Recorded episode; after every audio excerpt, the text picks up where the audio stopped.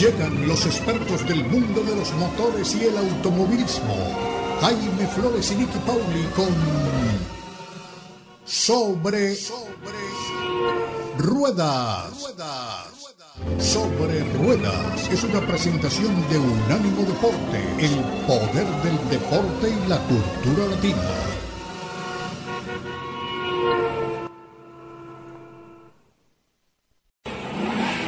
Sobre Rueda. Sobre Rueda. El programa donde rugen los motores.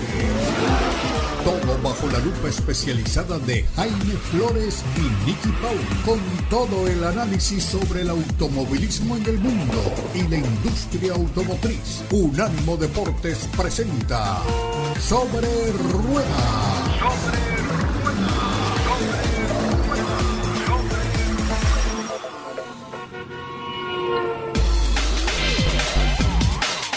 ¿Qué tal amigos? Bienvenidos una vez más a Sobre Ruedas a través de Unánimo Deportes. Hoy tuvimos Gran Premio de Fórmula 1 en Monte Carlo, un gran premio que se viene llevando a cabo ahí en esa pista en el Principado de Mónaco desde el año 1920. Cargado de emoción, algunos problemas al inicio, temas meteorológicos, todos los detalles los tiene Nicky Pauli y nosotros contamos con el privilegio de su presencia aquí en Sobre Ruedas Niki, qué gusto saludarte, bienvenida. Jaime, el placer es todo mío. Feliz de estar contigo y con toda nuestra audiencia en este domingo, un domingo en el que celebramos el Gran Premio de Mónaco de la Fórmula 1, pero también celebramos y sobre todo celebramos un gran triunfo del mexicano Sergio Checo Pérez. Un triunfo que se lo ha ganado realmente a pulso, un triunfo como pocos, en el que hay que quitarse el sombrero frente al piloto mexicano.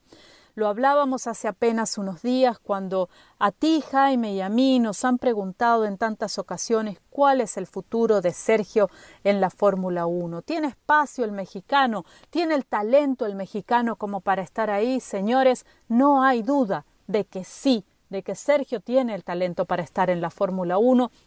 Lo hablábamos nosotros no solamente delante de estos micrófonos en sobre ruedas, también lo hablábamos con los colegas de Sin Filtro apenas el lunes pasado con Cristian Echeverría y Beto Pérez Landa, cuando decíamos, a ver, Sergio combina en este momento de su carrera eh, algo que a mi juicio al menos es, es fundamental para un gran piloto en la Fórmula 1.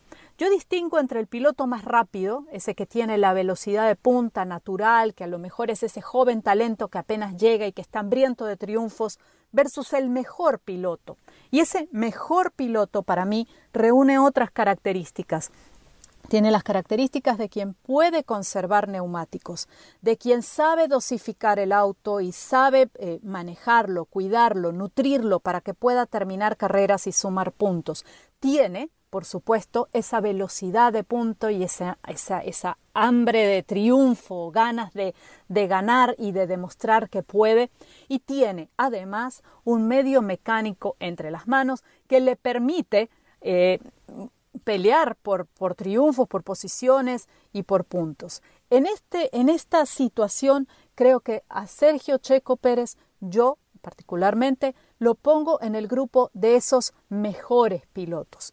Checo tiene en este momento la experiencia, el medio mecánico y el talento, porque además tiene ese talento que es innato, es, una, es, un algo que no se fabrica y que se ve eh, desde que los niñitos empiezan a correr, creo que, que karting. Así que Hoy hemos asistido a un triunfo del mexicano en la Fórmula 1. Eh, no es la primera vez que Sergio visita el podio en Mónaco, vamos a decirlo también. Ya había ganado, si no me falla la memoria, 2010 en la GP2, cuando todavía no llegaba a la Fórmula 1 y cuando despuntaba como uno de estos jóvenes talentos que los expertos catalogaban como un piloto que iba a llegar a la Fórmula 1. Hoy en día Tres victorias más tarde dentro de la máxima categoría del automovilismo, Checo demuestra que tiene con qué.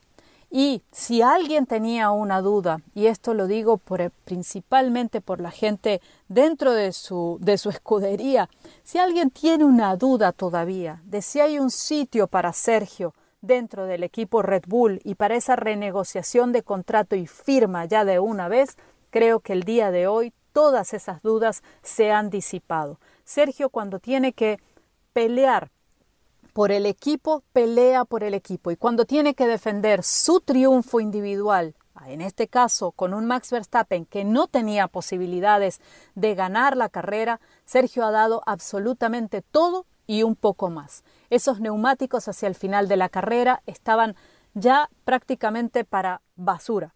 No servían. Los neumáticos, el temor, mi temor era que esos neumáticos lo dejaran eh, echado a un costado de la pista y que no le permitieran a tan poquitas vueltas del final, resistiendo la presión de Carlos Sainz con Ferrari que venía detrás de él. En cada uno de los espejos retrovisores se veía un Ferrari desde el auto de Checo. Eh, que no pudiera completar la carrera, ¿no? Y creo que un poquito eh, Carlitos Sainz también ha jugado con esto, a presionarlo a Checo y a tratar de aprovechar que esa esa presión desgastara los neumáticos y que en términos humanos quizás Checo cometiera un error. Una vez más, Sergio nos mostró lo que hemos hablado con tanta frecuencia. Difícilmente Sergio comete errores. Es un piloto con una capacidad de concentración, de foco y al mismo tiempo de estrategia, de saber cuándo frenar, cómo bloquear, ¿por qué no acercarse a los, a los lapeados o a los doblados que venían delante de él y a los que se estaba acercando? ¿Por qué no entrar en ese trencito? ¿Cómo frenar a los que venían atrás? Todo eso lo da la experiencia. Todo eso es algo que aprende un piloto con los años y que va incorporando. Esa cabeza fría bajo la presión creo que es algo de admirar. En lo particular, como ya habrán notado y no creo que quede lugar a dudas, estoy muy contenta por el triunfo de Sergio Checo Pérez, muy complacida con lo que nos ha demostrado y como lo he dicho también en más de una ocasión cuando me dicen, ¿está Checo para pelear el Mundial? Señores, sí, Checo está para pelear el Mundial. La pregunta creo que no es esa. La pregunta es, ¿cómo gestionará a dos pilotos eh, Max Verstappen y Sergio Checo Pérez, la gente de Red Bull y cuáles serán las decisiones que como equipo y no a nivel individual irán tomando ellos a medida que se vaya desarrollando el campeonato. Que Sergio tiene madera de campeón, no hay ninguna duda. Que el equipo quizás eh, favorezca a un Max Verstappen que en este momento es el puntero del campeonato, puntero numérico del campeonato, señores, es muy probable que así sea y que al final el equipo tome las decisiones que como escudería necesita tomar para ganar el campeonato mundial de constructores. Lo hemos dicho y lo hemos hablado tantas veces aquí, que el campeonato que cuenta para nosotros los fans, los que seguimos la Fórmula 1, los que admiramos a uno u otro piloto, es el de pilotos. Pero para los equipos, eh, el que realmente cuenta, porque ahí es donde está el dinerillo, la lana, eh, como ustedes prefieran llamarlo, los dolaritos, es el campeonato de constructores. Con base a ese resultado es que se distribuyen los dineros de la Fórmula 1, así que el equipo irá tomando esas decisiones a medida que pase eh, el año. Un podio en el que han estado Pérez, Sainz y Verstappen y en el que me gustaría también destacar eh, lo que ha hecho Carlitos Sainz el día de hoy. Creo que la gente de Ferrari se equivocó con la estrategia de Charles Leclerc. De nuevo, esta es una opinión personal y ustedes pueden comentarme la suya eh, a través de nuestras redes sociales. Me encuentran en Twitter, en Media Racing, eh, y ahí lo podemos conversar. Pero creo que la gente de Ferrari se equivocó con Leclerc. Leclerc que en su propia tierra, en su propio patio, con su bandera monegasca, no pudo triunfar y ni siquiera subir al podio frente a su público, pero que sí pudo hacerlo su compañero Carlos Sainz. Y creo que, así como les digo, se equivocó Ferrari con la estrategia de Leclerc, creo que en el caso de Carlitos Sainz acertó Carlitos Sainz, porque fue él más bien quien eh, se la jugó y quien dirigió lo que él quería que ocurriera dentro de su estrategia. Así que también otro piloto que al que se ha puesto en duda últimamente, al que dicen, bueno, es que pobre, lo escuchaba ayer en estos términos, ¿eh? de un colega, pobre, él no tiene que compararse contra Leclerc, que es de otra liga.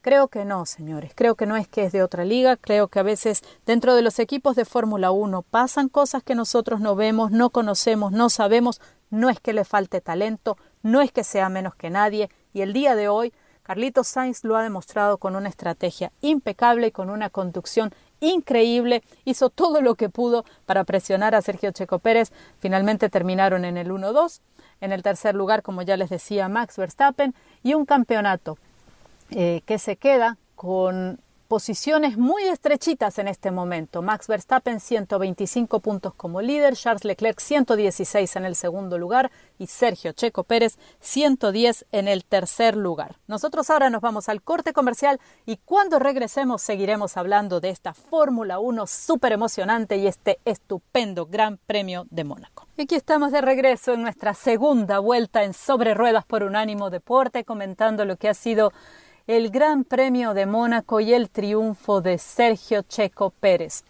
Para aquellos que quizás no tuvieron la ocasión de ver la carrera, veníamos haciendo un poco el, análisis y la opinión de lo que nos ha parecido el resultado de este Gran Premio de Mónaco, pero también creo que vale la pena hablar un poquito de lo que ha sido la carrera, sobre todo para aquellos que lo repito, no tuvieron tal vez la oportunidad de verla. No fue un gran premio como cualquier gran premio. No fue un gran premio que arrancó y tuvo una estrategia de pitch, unas vueltas a la pista y terminó eh, sin más ni más. Esta fue una carrera que nos tuvo sentaditos al borde de la silla desde el inicio. ¿Y por qué lo digo? Porque apenas antes de empezar el Gran Premio de Mónaco, eh, el radar nos mostraba que había lluvia en camino. Inicialmente eh, se pensaba que la lluvia iba a comenzar cuando la carrera ya hubiese arrancado.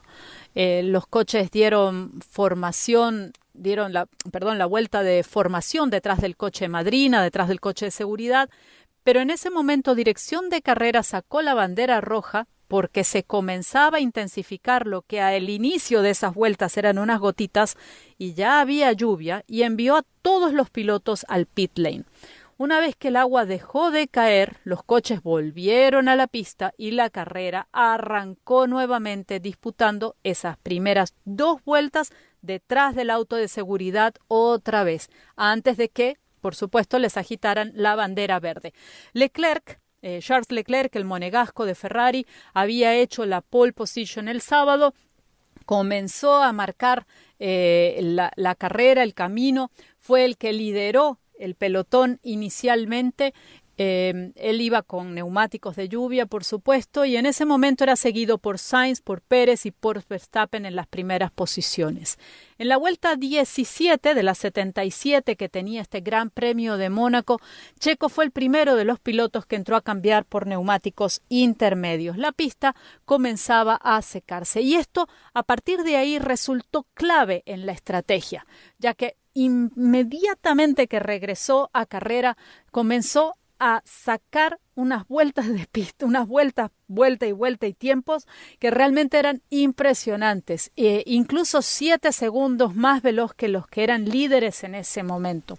Eh, esto marcó mm, lo digo para, para Checo y creo que para el resto de las escuderías un poco la estrategia, ¿no? ¿Qué hacer a partir de ahora? Fue capaz de verlo. La pista se está secando, me arriesgo con los intermedios, cambiamos esos neumáticos y empiezo a sacar ventaja.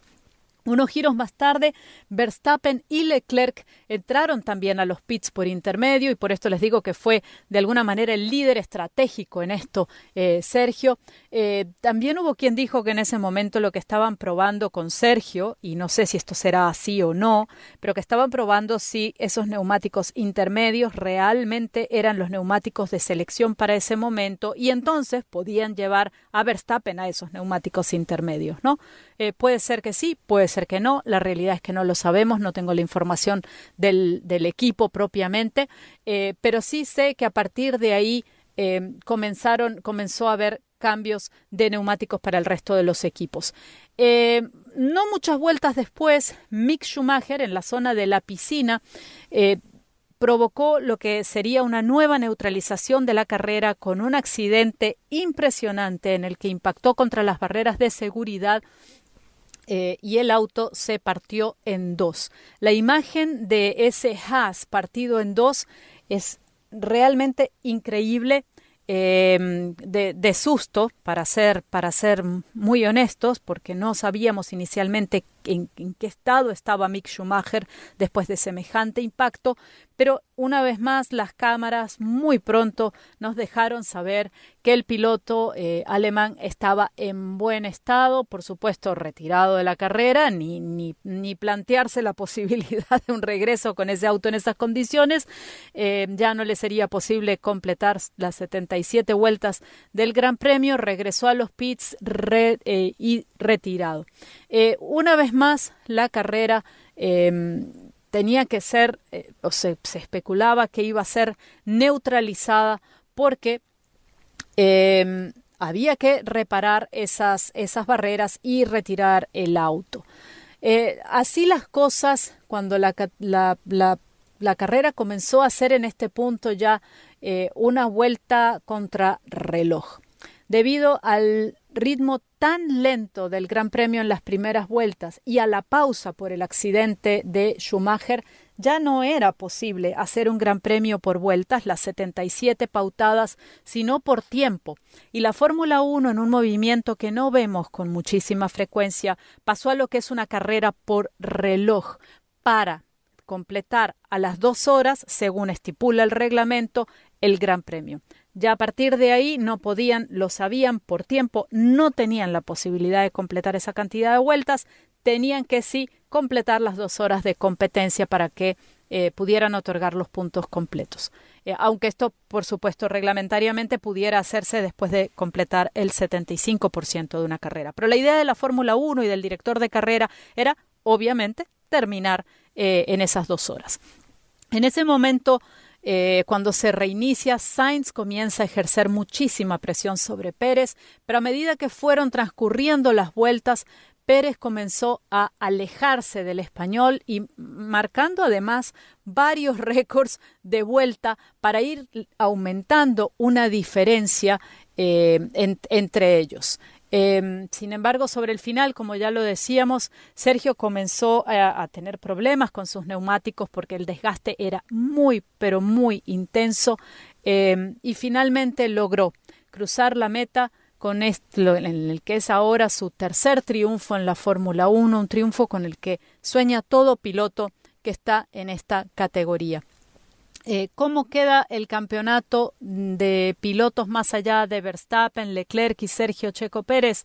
Pues les habíamos dicho que ellos están en los tres primeros lugares. En el cuarto está George Russell, en el quinto Carlos Sainz, Lewis Hamilton en el sexto, Lando Norris en el séptimo, en el octavo Valtteri Bottas, en el noveno Esteban Ocon y en el décimo, cerrando el grupo de los diez primeros, Kevin Magnussen. ¿Cómo queda el campeonato de constructores? Pues la gente de Red Bull, que había llegado como líder a Mónaco, se va como líder de Mónaco. Eh, en, esta ocasión se llevan 235 puntos. La gente de Ferrari tiene 197, están en el segundo lugar. La gente de Mercedes, señores, que vienen mejorando y siguen sumando 136 puntos. Eh, la gente de McLaren en el cuarto lugar con 59, Alpine con 42 en el quinto, Alfa Romeo con 40 en el sexto, Alfa Tauri con 17 en el séptimo con 15 puntos la gente de Haas en el octavo lugar, Aston Martin con 6 puntos en el noveno y Williams con 3 en el décimo lugar. Un gran premio que sin duda alguna eh, nos ha dejado un maravilloso, un maravilloso sabor, una felicidad muy grande por este triunfo de Sergio Checo Pérez para todos los latinoamericanos y quienes lo siguen y lo apoyan. Y por supuesto, hoy tenemos además una Indy 500 que al momento de estar em, entregando este programa eh, no tiene todavía resultados finales, pero en la que esperamos que también los pilotos latinoamericanos, tenemos allí al Pato Howard, a Helio Castroneves, a Tony Canaan, por ejemplo, los pilotos latinoamericanos que están corriendo en esta Indy 500, eh, pues nos representen en la mejor de las de, los resultados y ojalá haya también algún triunfo para ellos eh, esta temporada. Sería realmente, Jaime, amigos oyentes, creo que una celebración completa eh, para esta jornada. De momento, esto es todo en el ámbito del automovilismo deportivo y por supuesto eh, vamos a seguir ahora con temas de industria conversando y la próxima semana continuaremos con este tema de la Fórmula 1, de los pilotos, de cómo está el campeonato y un análisis de cómo vienen mejorando o no cada una de las escuderías. Damos paso al corte comercial y ya volvemos con más. Aquí estamos de nuevo con ustedes en Sobre Ruedas a través de Unánimo Deportes y sin lugar a dudas, todos de alguna manera nos vemos afectados por el incremento en los precios de los combustibles. ¿De quién es la culpa? Si es esto, si es aquello, en fin. Eh, no es el objetivo de nuestro comentario, mucho menos el de este programa, pues salir a apuntar el dedo sobre de quién es la culpa. Más bien lo que queremos hacer es ponernos en alerta mm, para ver de qué manera podemos eh, paliar un poco, en la medida de lo posible, este incremento en los precios de los combustibles y mm, de alguna manera prepararnos para lo que podría ser o bien sea el empeoramiento de esto o bien sea pues eh, una solución a mediano o corto plazo. Vamos a ver eh, qué nos depara el futuro frente al tema de los precios de los combustibles. Em, la verdad es que hay eh, algunas declaraciones por parte de entidades gubernamentales que tienen como propósito aprovechar estas dificultades que nos han llevado a estos precios de los combustibles para tratar de levantar conciencia y sobre todo mover un poco el mercado hacia la adquisición de vehículos eléctricos o vehículos pues, con combustibles eh, mm, sustentables. Mm, es una muy buena mm, intención, sin lugar a dudas. nadie que tenga dos dedos de frente, nadie que esté en sus cabales puede negar el peligro que vive la humanidad con el calentamiento global y de qué manera pues los vehículos o eh, la combustión interna, los motores de combustión interna y los gases eh, que emiten pues contribuyen justamente al incremento de esa temperatura a nivel global porque pues crean eh, gases que se conocen como gases de efecto invernadero que hacen que la atmósfera se comporte de una manera diferente y mm, pues la temperatura siga aumentando. Esto puede traer consecuencias gravísimas para, el mundo, para el planeta, el único planeta que tenemos, que es este, eh, que en la medida en que pues se mm, vayan eh, calentando la atmósfera y las aguas, esas aguas ya más calientes, menos frías, sobre todo en las partes glaciales, tanto en, la Antártica como en la Antártida, eh, podrían comenzar a derretir los grandes glaciales. Al derretirse ese hielo, ese hielo perpetuo, que está allí, eh, pues obviamente se elevaría el nivel de las aguas en todos los océanos. Al elevarse el nivel de las aguas en los océanos, pues obviamente las zonas eh, pobladas, eh, las zonas de tierra que están más cercanas a los mares, podrían verse inundadas, ese mm, nivel del mar podría elevarse por encima de 3 o 4 metros, según dicen los expertos, en cuestión de 40 o 50 años, quién sabe menos, eh, si no encaramos este problema. De manera que pues la intención del gobierno y la intención de quienes pues quieren defender estas políticas es indudablemente muy buena. Lo que no sabemos es hasta qué punto primero va a funcionar y segundo a qué costo. ¿no? Cuando se habla de políticas eh, para bajar la eh, producción de vehículos y la producción de mm, combustibles fósiles y todo lo demás, esto tiene una mm, consecuencia gravísima e inmediata en el tema de generación de empleos. Esto puede causar que mucha gente pierda su trabajo. De hecho, ya hemos visto cómo con la suspensión de algunas eh, actividades petroleras en los Estados Unidos, actividades energéticas de una manera general, pues eh, esto ha generado pérdida de empleos para muchas personas. Además, no necesariamente estamos seguros de que la manera como se está haciendo esto vaya a producir los resultados que se esperan. Eh, no sabemos tampoco hasta qué punto las otras fuentes de contaminación que implica la fabricación y la puesta en funcionamiento de los vehículos eléctricos vaya realmente a contribuir a la reducción de la producción de gases de efecto invernadero. Si nosotros sabemos que, pues sí, cuando llegamos a casa y ponemos a cargar un vehículo eléctrico, eh, no usamos gasolina y por lo tanto no estamos eh, expeliendo por nuestro eh, exhausto, nuestro sistema de escape, ningún tipo de gas contaminante. Lo que no sabemos es si donde se produce la electricidad que llega a nuestra casa hay una planta termoeléctrica que está generando electricidad con quema de carbón eh, o quién sabe con qué otro combustible fósil o quién sabe con qué otra em, técnica o, mecanismo eh, que, que, puede ser inclusive tan o más contaminante que el mismo uso de la gasolina que tenemos en nuestros vehículos. Hay algo que vale la pena destacar y es que a lo largo de los años, eh, no solamente los vehículos con motor de combustión interna a gasolina han resultado ser mucho más eficientes. Antes uno hablaba de vehículos de 20, 25 millas por galón y eso era una maravilla. Hoy en día estamos hablando de vehículos no híbridos, simplemente vehículos convencionales con motor de combustión interna que llegan fácilmente a las 40 millas con un galón. También los eh, mm, distribuidores y los refinadores de combustibles han logrado producir gasolinas y diésels que son mucho más benéficos con el medio ambiente de lo que eran hasta hace algún tiempo. De manera que en eso estamos progresando también. Ahora, el tema de los autos eléctricos. Hombre, sí, todo el mundo quisiera tener un auto eléctrico para no tener que pagar el combustible y todas estas cosas. Pero ¿todo el mundo puede pagar un auto eléctrico? Los fabricantes pueden en este momento suministrarle autos eléctricos a todo el mundo si todo el mundo decide cambiar, porque es que el tema del, costo del combustible nos está afectando a todos. Y si queremos solucionar eso, tendríamos que pasarnos todos para los carros eléctricos y eso es absolutamente inviable, por lo menos en los días de hoy. No solamente porque no hay los autos eléctricos, no hay tampoco el dinero para pagarlo y tampoco tenemos una estructura de carga de esos vehículos lo suficientemente sólida y grande como para que, por decir algo, en un edificio de 100 apartamentos, si 70 personas deciden tener un carro eléctrico y las 70 personas quieren cargar el auto eléctrico en el sótano del edificio, pues esto no va a ser posible así muy fácilmente. Vamos a tener que cambiar el entramado de la instalación eléctrica del edificio entero para que además cada uno pueda pagar eh, lo que cuesta la carga de cada uno de sus vehículos. En fin, nos estamos metiendo en problemas cada vez mayores. Es importante y yo quisiera hacer esto como un comentario personal, sin ningún ánimo político, ni mucho menos, es importante que tengamos conciencia de que tenemos que llegar a un punto en el que en nuestros vehículos nuestro transporte sea un transporte sustentable. Hemos hecho algunas incursiones en eso con combustibles alternativos, hablamos mucho del etanol, hablamos mucho del ecodiesel, hablamos de otra serie de mm, alternativas, el hidrógeno, en fin, todo lo demás. Tenemos que trabajar en eso. Tenemos que trabajar eh, de manera mancomunada y además por un interés que sea realmente el interés de la sociedad y no el de apenas algunos grupos que quieren aprovechar estos temas eh, em, ambientales para sacar provecho político de ellos.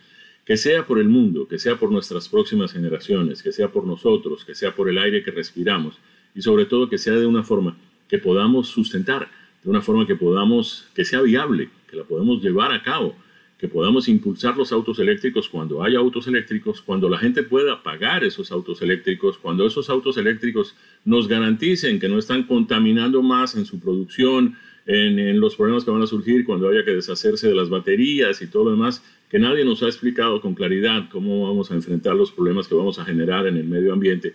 Con eso, cómo vamos a deshacernos de las baterías. En fin, todas estas cosas hay que tenerlas en cuenta antes de simplemente contribuir a que crezcan los precios de los combustibles, poner a la gente a pagar mucho más por llenar un tanque, a tener que tomar decisiones eh, de tipo familiar como qué comemos esta semana, no podemos comer carne porque no alcanzó sino para pollo, porque si no no podemos poner gasolina en el tanque y esas cosas que lamentablemente le están pasando a muchas familias americanas hoy. Y eso tiene que llegar eh, de manera mucho más razonable y mucho más responsable. Eh, así que pues no solamente se trata de que cambiemos, de que aprovechemos esto para hacer una transición hacia los vehículos eléctricos más benéficos con el medio ambiente, sino que lo hagamos cuando realmente todos en este país podamos pagar los costos de eso sin sacrificar el bienestar económico de nuestras familias. Nos vamos, cumplimos compromisos y regresamos con más aquí en Sobre Ruedas en unos segundos. Y hemos llegado al cuarto segmento de nuestro Sobre Ruedas por Unánimo Deportes, en el que Jaime nos va a estar contando las aventuras que ha tenido al volante de un auto cuyo nombre nada más nos hace soñar, un McLaren. Jaime, ¿qué tal el manejo de este auto? Claro que sí, gracias Nicky. Y sí, evidentemente he tenido el privilegio, la suerte, la fortuna de tener en mi driveway por un muy breve espacio de tiempo un McLaren y nada menos que el 720S Coupé de la marca británica. Qué maravilla, qué maravilla de vehículo. A ver, eh, lo primero que tendría que describir es la pintura. La pintura de este vehículo viene en un color eh, naranja con azul, eh, con algunos adhesivos negros que le dan un estilo y una apariencia muy particular, supremamente atractiva, pero sobre todo muy, muy difícil de pasar desapercibido en un vehículo con estas características. Este modelo es el modelo coupé, que como pues todos ustedes lo saben, pues en este modelo de McLaren las puertas se abren hacia arriba. De manera que pues esa apertura de la puerta con ese propósito se lleva un buen pedazo del techo del vehículo. Ahí es justamente donde están las bisagras en el techo que permiten la apertura de las puertas hacia arriba. Esto facilita un poco, aunque no tanto como uno quisiera, el ingreso y la salida de un cockpit, de un habitáculo, que tratándose de un, vehículo pues tan deportivo como es este McLaren 720S, pues no es muy espacioso. Eh, recuerden ustedes que la mayoría de la gente que maneja estos vehículos es gente eh, relativamente mm, pequeña, vamos a decir las cosas como son, eh, si uno mira, por ejemplo, los pilotos de la Fórmula 1 y hoy que tuvimos la oportunidad de ver el accidentado, accidentado en el buen sentido, pero bastante mm, complicado Gran Premio de Monte Carlo en Mónaco, pues uno ve los, las siluetas, los cuerpos, la mm, envergadura de los pilotos de carreras y no son necesariamente seres humanos muy, muy grandes, muy voluminosos. Esto es básicamente lo que se utiliza como mm, benchmark para producir este tipo de vehículos exóticos, superdeportivos, y este McLaren 720S es sin lugar a dudas un ejemplar de estas características. A ver, el motor que trae es básicamente un motor Mercedes-Benz V8 de 4 litros con turbocargadores gemelos, bien ubicado en la parte central del vehículo. Mm, no tuvimos acceso a él, no, no logramos encontrar ningún comando dentro del vehículo y tampoco en el manual de instrucciones aparecía cómo abrir el espacio eh, donde se encuentra el motor. En algunos casos estos vehículos vienen pues con eh, un vidrio que permite ver desde afuera, no permite tener acceso al motor tampoco, pero por lo menos permite verlo desde afuera. En este caso este McLaren no lo tiene, porque justamente esa parte de la, parte posterior del vehículo pues eh, viene con los sistemas de ventilación mm, que permiten de alguna manera bajar la temperatura bastante elevada a la que puede llegar este motor V8 de 4 litros, que entrega nada menos que 710 caballos de potencia. Es absolutamente monumental, absolutamente mm, imponente este motor que, que, equipa también a otros modelos de McLaren y obviamente algunos de los modelos de Mercedes-Benz. A ver, además de estos 710 caballos de potencia, este motor entrega 568 libras-pie de torsión, de manera que ustedes se pueden imaginar la extraordinaria aceleración que ofrece este McLaren 720S. La transmisión en todos los modelos, porque hay que recordar que este 720S no solamente viene en la versión coupé que tuvimos la oportunidad de manejar, también viene en versiones Spider con el techo abierto, eh, convertible pues, para dos pasajeros, siempre para dos pasajeros. La transmisión, les decía, es eh, automática de 7 velocidades con doble embrague. Y hay que sentir, hay que escuchar, hay que vivir, vibrar con la manera como ese vehículo hace los cambios, tanto hacia arriba como hacia abajo. Eh, es, es, impresionante, uno siente como si efectivamente hubiera alguien, un fantasmita, un duende por allí, moviendo la palanca y metiendo los cambios de manera manual, porque lo que uno siente es exactamente lo mismo que se siente cuando se usa transmisiones de estas características. A ver, la aceleración, ya habíamos dicho, es impresionante, 0 a 60 millas por hora en 2.8 segundos, 0 a 100 millas por hora en 5.5 segundos, 0 a 130 millas por hora, donde se puede, me imagino que en un autobahn en Alemania o qué sé yo, donde puede uno llegar a 130 millas por hora, obviamente también en un autódromo, son 8.5 segundos. La velocidad máxima, que en los modelos americanos está mm, limitada por el eh, gobierno, pues eh, la gente de la fábrica dice que puede llegar a 212 millas por hora. Aquí en los Estados Unidos la velocidad máxima que le permiten a ese vehículo por regulaciones gubernamentales es de 120 millas por hora. Y recordemos algo que es muy importante en un vehículo de estas características también es fundamental, no solamente que ande, que acelere, que llegue a velocidades importantes, sino que también pueda frenar cuando es necesario en espacios eh, muy cortos. Cuando este McLaren 720S va a 70 millas por hora y se aplican totalmente los frenos, llega al punto de reposo, es decir, a 0 millas por hora, en 141 pies. Es absolutamente impresionante también la capacidad de frenado de este vehículo. El precio, y es ahí donde las cosas se complican, el precio básico comienza en los 319 mil dólares, pero el que manejamos nosotros, regiamente equipado con todo lo que podría contarse, pues llegó a los 330 mil. A ver, aquí tenemos la copia del Windows Sticker. 330 31.310 dólares. Lo digo así lentamente para que podamos escucharlo. 331.310 dólares, el precio de este McLaren 720S. El interior del vehículo es impresionante. A ver, eh, uno enciende el vehículo y el tablero de instrumentos, donde vienen pues los relojes, de, mm, velocímetro, el tacómetro y todo lo demás, simplemente eh, se abre así como si fuera eh, un estuche de una joya mm, carísima, qué sé yo, un collar de diamantes o algo así. Se abre desde cerrado hasta quedar completamente a la visión del piloto eh, con una facilidad y además con un eh, lujo, con un detalle de elegancia impresionantes. El tablero, pues obviamente tratándose de un vehículo de estas características, no es muy amplio, no es muy grande, la pantalla tampoco es cosa del otro mundo, como estamos ya acostumbrados a ver en otros vehículos, pero está toda la información que uno necesita.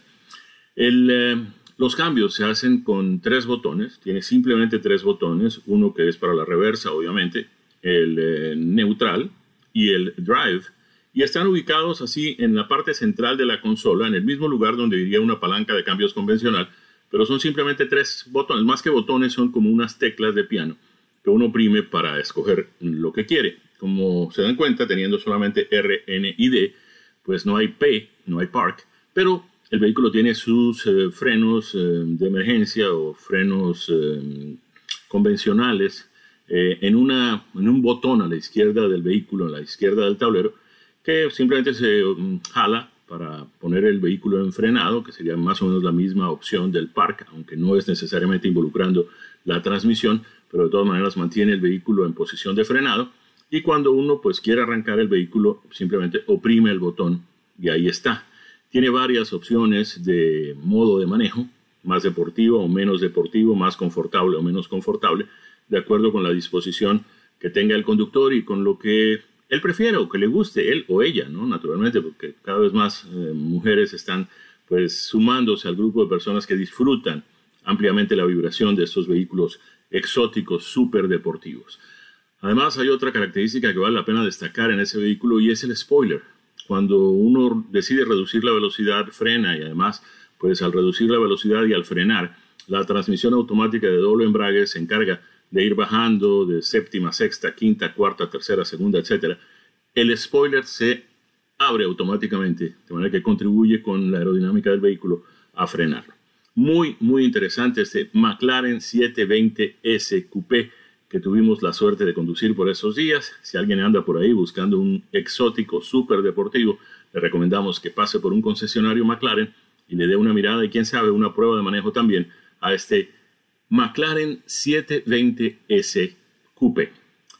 De esta forma llegamos al final de nuestro espacio el día de hoy. A todos muchísimas gracias como siempre por la sintonía. Los invitamos a que estén de nuevo con nosotros la próxima semana en otra edición de Sobre Ruedas a través de Unánimo Deportes, a través de esta frecuencia y de estas plataformas de sistemas de audio. A nombre de nuestro equipo, con Daniel Forni en la producción, Nicky Pauli y este servidor Jaime Flores en los micrófonos, les agradecemos la sintonía que tengan un feliz fin de domingo y que pasen una semana muy productiva. Esto ha sido Sobre Ruedas, una presentación de Unánimo Deportes.